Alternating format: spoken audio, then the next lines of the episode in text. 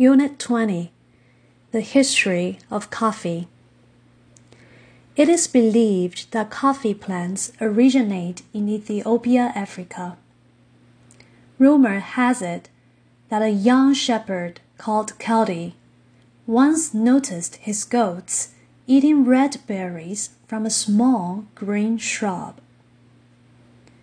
After eating these berries, the goats danced about joyfully. Kaldi decided to try some himself.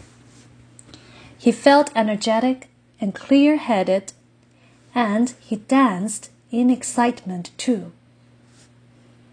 From there, the effect of coffee was discovered. Coffee later spread from Africa to Arabia, where it was first roasted and made into the drink as we know it today. Coffee became an important part of Muslim culture. It was consumed to help Muslims to stay energetic and clear headed in rituals. Wherever in the world they went, coffee went too.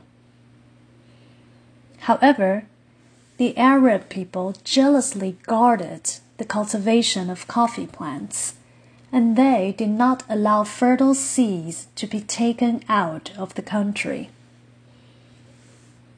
Arabia controlled the coffee industry until the 1600s. A Muslim pilgrim called Baba Budan smuggled out a few coffee seeds into India, where he started a coffee farm.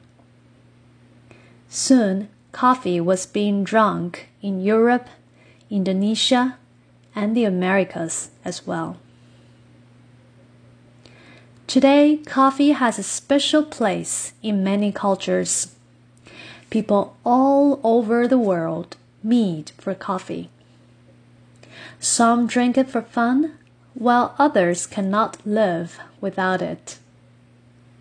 The next time you are enjoying the rich, bitter taste of a good cup of coffee, think gratefully of Kaldi and his dancing goats.